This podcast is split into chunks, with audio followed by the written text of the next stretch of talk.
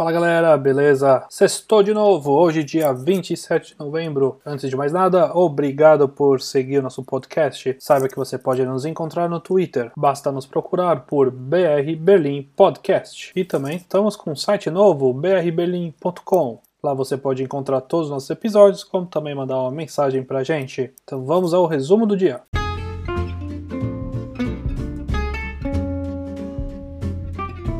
Iremos atualizá-los com o número de coronavírus aqui em Berlim. E nós estamos com novas regras do lockdown. Também, leões voltam para o nosso zoológico aqui da cidade. Homem misterioso acerta o prédio da chancelaria com o carro. Daremos recomendações para você assistir nesse gelado final de semana. E também o Felipe irá nos atualizar com notícias do futebol e clima da cidade. Vamos lá, pessoal? Boa sexta!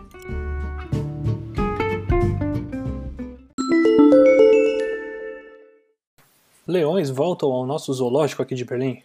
Como todos sabem, Berlim tem dois zoológicos, o Tierpark Berlim e o Zoo Berlim. Durante anos, o último zoológico, o Zoo Berlim, não teve leões e eles acabaram de voltar. Os três leões africanos estão se instalando no Zoo Berlim atualmente: Elsa, Hannah e Mateu, duas fêmeas e um macho. Nasceram em Leipzig nos dias 25 e 26 de dezembro do ano passado. O tamanho de suas patas já mostra que serão bastante grandes. Como eles acabaram de mudar de zoológico, eles ainda estão se adaptando à nova casa. Em alguns dias, os três poderão conquistar a sua área externa.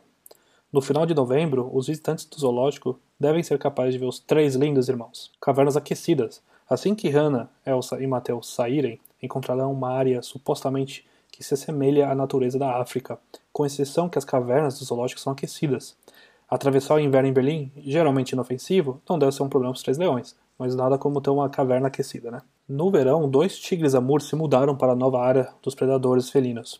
O Zoo Berlim acaba de anunciar que, infelizmente, uma delas, chamada Aurora, teve que ser adormecida devido a várias doenças que a fizeram sofrer. A Aurora tinha 11 anos. Logo, um tigre e três leões terão mais companheiros de apartamento. Leopardos, persas e onças devem se mudar para lá em breve. Mas antes mesmo que a nova área para os predadores felinos estivessem concluídas, havia muito para ver no zoológico.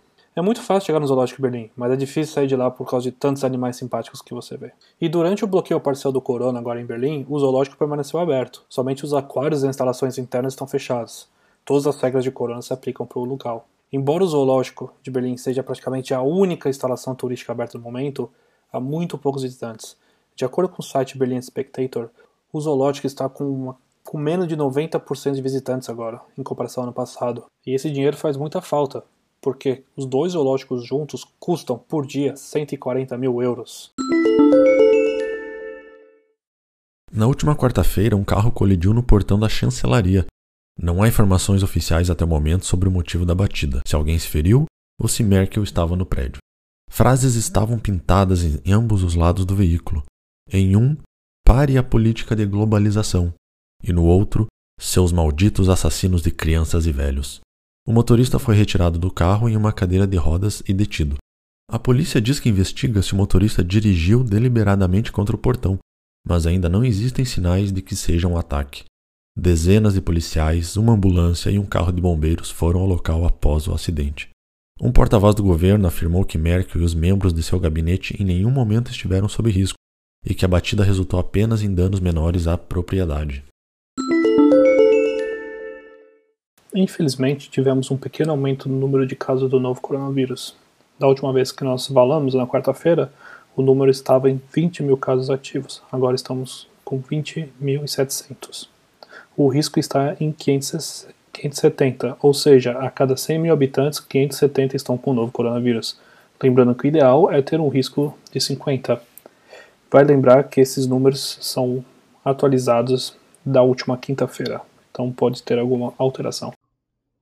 Os estados federais, com número de incidência de 7 dias que excedem 200 casos de, do novo coronavírus, devem ter restrições mais rígidas os próprios estados decidem sobre os detalhes. Estados com menos novas infecções podem aliviar suas restrições, uma vez que atingem um nível abaixo de 50. O número de incidência mostra quantas pessoas foram infectadas com corona por a cada 100 mil habitantes nos últimos 7 dias. Lembrando que Berlim está com um número maior que 500. Agora vamos às novas regras de contato que foram definidas essa semana. O bloqueio parcial continua e as restrições de contato se aplicam da seguinte maneira: até dia 22 de dezembro, cinco pessoas de até duas famílias podem se reunir. Do dia 23 de dezembro a 1 de janeiro, para o Natal e o Réveillon, essa regra será facilitada. 10 pessoas podem se reunir durante esse período. Crianças menores de 14 anos não precisam ser contadas. As grandes empresas de varejo devem alocar 20 metros quadrados para cada cliente. As menores, que possuem menos de 800 metros quadrados, precisam de 10 metros quadrados por cliente. Essa é a mesma regra que estava em vigor em abril e maio. Em relação ao apoio às empresas, o Estado vai ajudar as empresas diretamente afetadas pelo prolongamento do bloqueio parcial em dezembro, incluindo restaurantes, pubs e cafés, porque ainda não tem permissão para abrir. Até 17 bilhões de euros estão disponíveis para essa finalidade. Para viagens de longa distância, os passageiros da Deutsche Bahn poderão fazer reservas apenas para assentos na janela. Desta forma, os passageiros do trem podem manter uma distância um dos outros com mais eficácia. E agora o futebol. Na última quarta-feira, dia 25 de novembro, morreu Diego Armando Maradona aos 60 anos de idade, devido a uma parada cardiorrespiratória. Atualmente ele era o técnico do Gimnasia de La Plata, equipe da primeira divisão do campeonato argentino. Campeão do mundo com a seleção argentina em 1986, foi um dos grandes jogadores de toda a história do futebol. Voltando à Bundesliga, neste sábado o Union recebe o Frankfurt às três e meia da tarde, o time da casa vem embalado com três vitórias seguidas e segue em quinto com 15 pontos, enquanto os visitantes vêm de três empates e estão com 11 pontos na 11ª colocação. O Hertha, em 13º com 7 pontos, poderá ser ajudado pelo Union caso ambos vençam.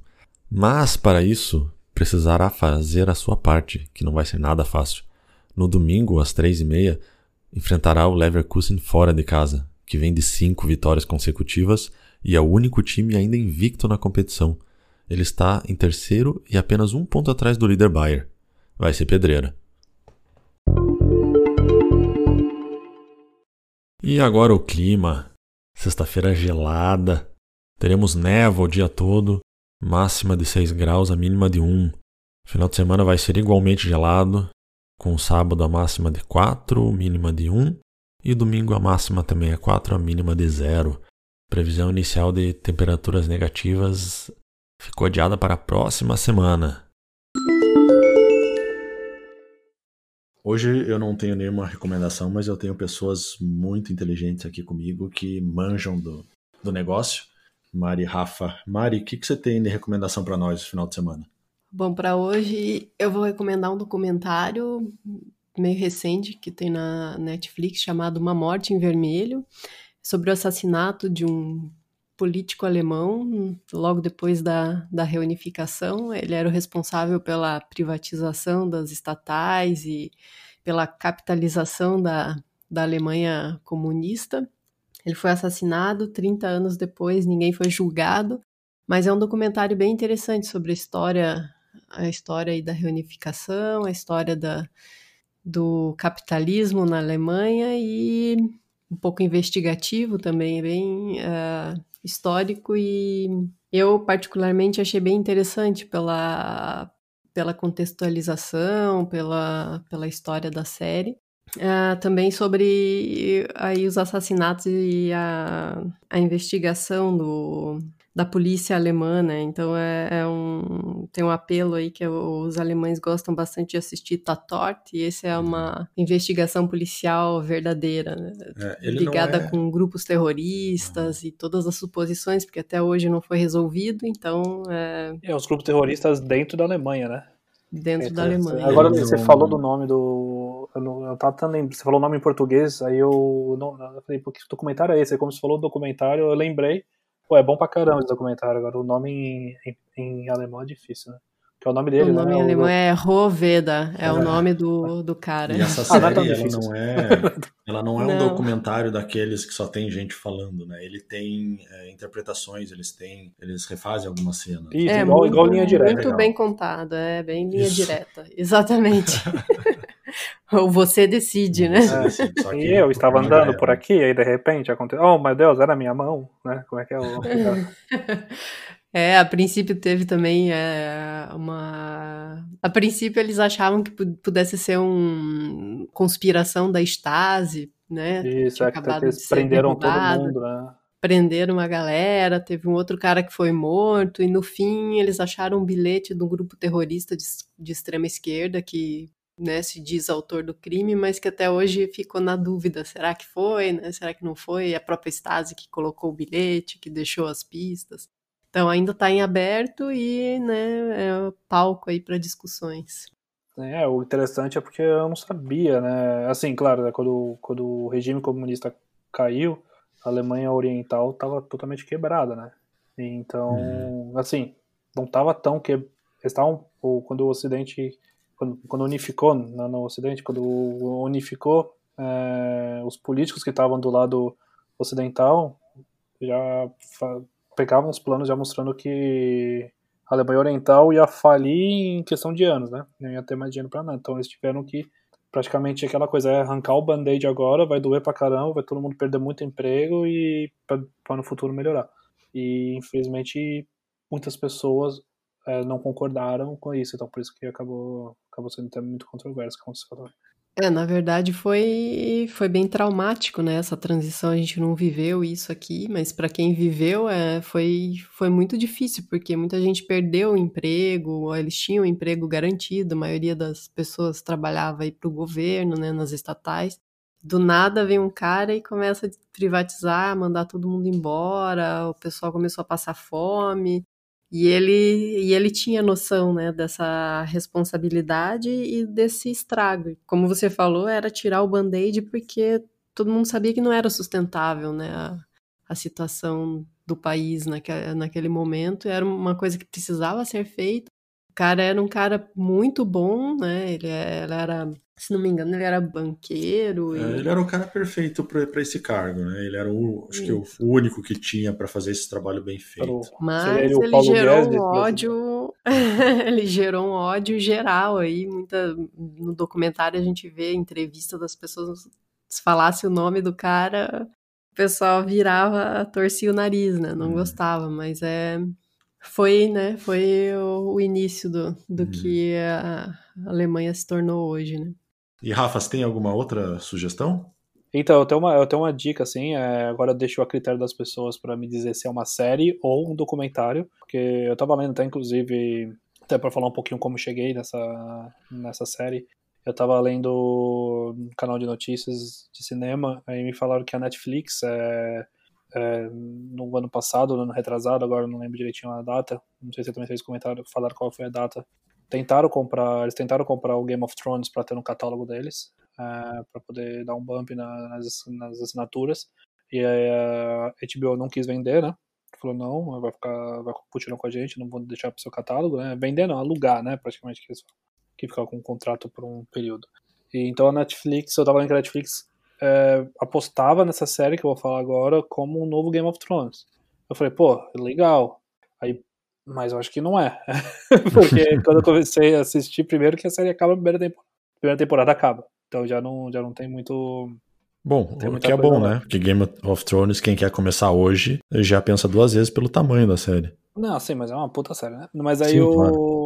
Então, essa série que eu, que eu recomendo chama. O que é o Erguer do. Chama, em português chama O Erguer, er, o Erguer de um Império, os Otomanos e conta a história do sultão Maomé, né, que é, chama Mehmet, né, Maomé II, que ele empreende uma campanha para conquistar Constantinopla. É, Constantinopla.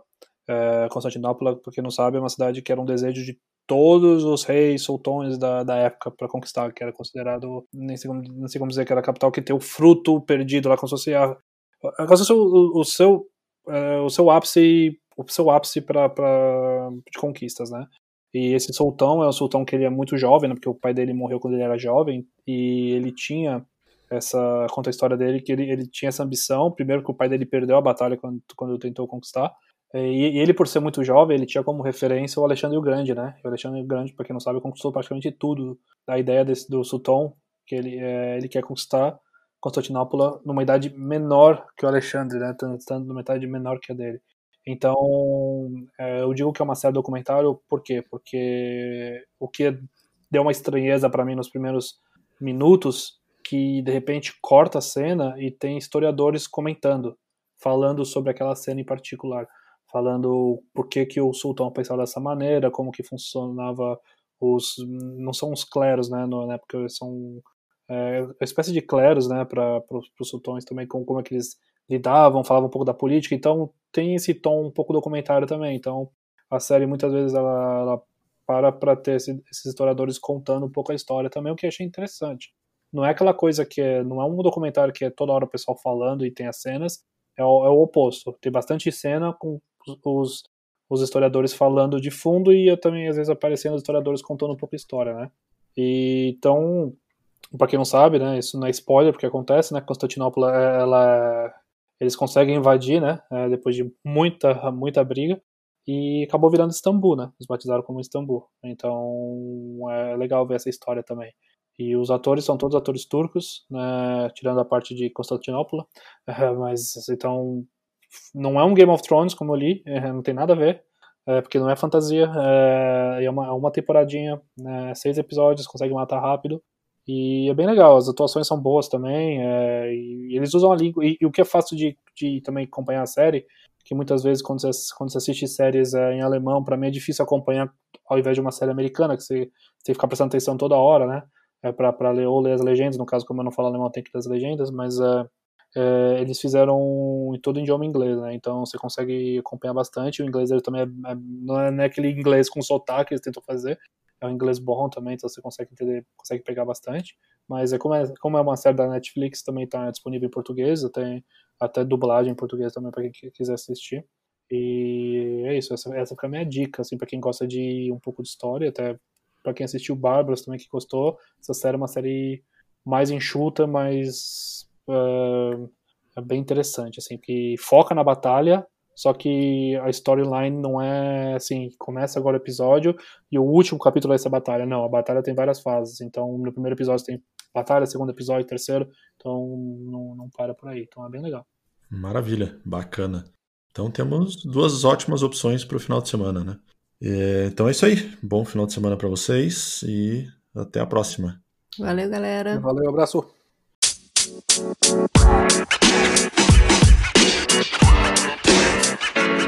know, man. You know, man.